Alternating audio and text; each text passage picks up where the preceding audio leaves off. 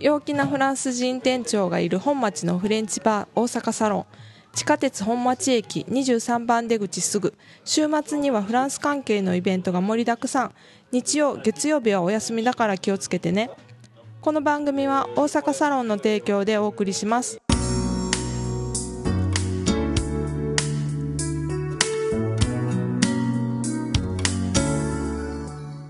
皆さん、こんにちは。ギヨームです。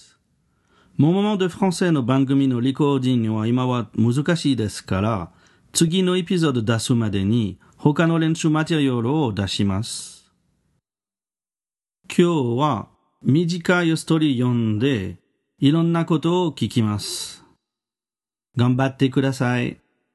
Végétarisme intégral. Un correspondant anonyme mais bien intentionné m'envoie des bords de la Tamise un fragment de journal en lequel je déguste des lignes savoureuses et bien britanniques. Jugez plutôt. La dernière réunion des végétariens anglais fut, paraît-il, empreinte d'un caractère d'intolérance plus farouche que jamais. À la grande majorité, on répudia non seulement les personnes qui mangent de la viande ou du poisson, mais encore toutes celles qui font emploi en vue de vêtements, ornements ou tous autres usages, de la peau, du poil, des plumes, etc., d'animaux mis à mort.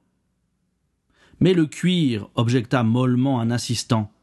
L'humanité ne saurait se passer de cuir, quand ce ne serait, voyons, que pour les chaussures. Alors l'un des plus fanatiques croisés se leva et d'une voix forte dit Les chaussures en cuir ne valent rien, rien de rien. J'en fabrique en herbe qui leur sont mille fois préférables. Des chaussures en herbe? L'assemblée n'en revenait pas. L'apôtre reprit. Du reste, j'en ai apporté un certain lot, et je me ferai un plaisir d'en donner à tous ceux qui voudront bien les chausser ici même. Quelques pauvres diables s'avancèrent et reçurent chacun une paire de bottines en herbe. Que le lecteur ne croit pas à une plaisanterie. On fabrique en effet, depuis quelque temps, et surtout en Amérique, une sorte de substance composée d'herbes, traitée d'une certaine façon, puis agglomérée, comprimée, laminée, etc. Les vagabonds se déclarèrent tout d'abord ravis de ces étranges godillots, mais l'un d'eux, interviewé le lendemain par un de nos brumeux confrères, exprima sur le mode amer son désenchantement. Récit du vagabond.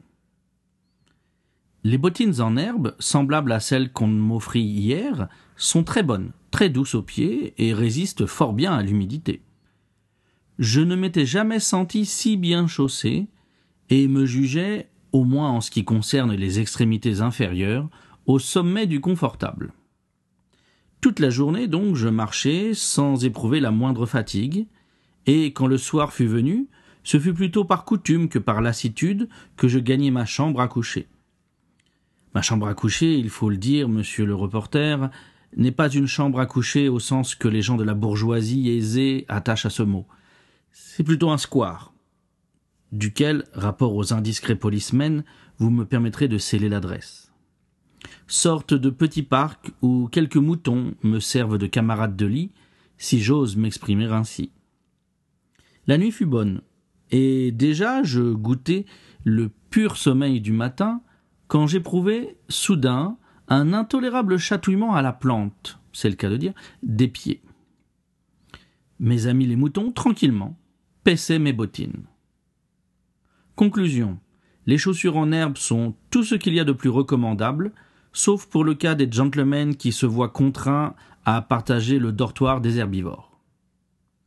Tel fut le récit du Trump.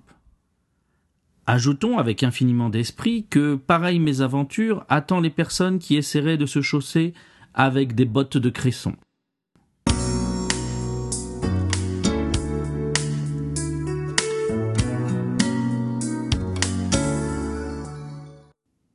Bien, maintenant j'ai trois questions pour vous.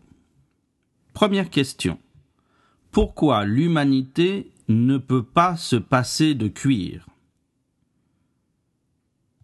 Pourquoi l'humanité ne peut pas se passer de cuir? Deuxième question. Quel genre de personne a reçu des bottines en herbe? Quel genre de personne a reçu des bottines en herbe? Troisième question.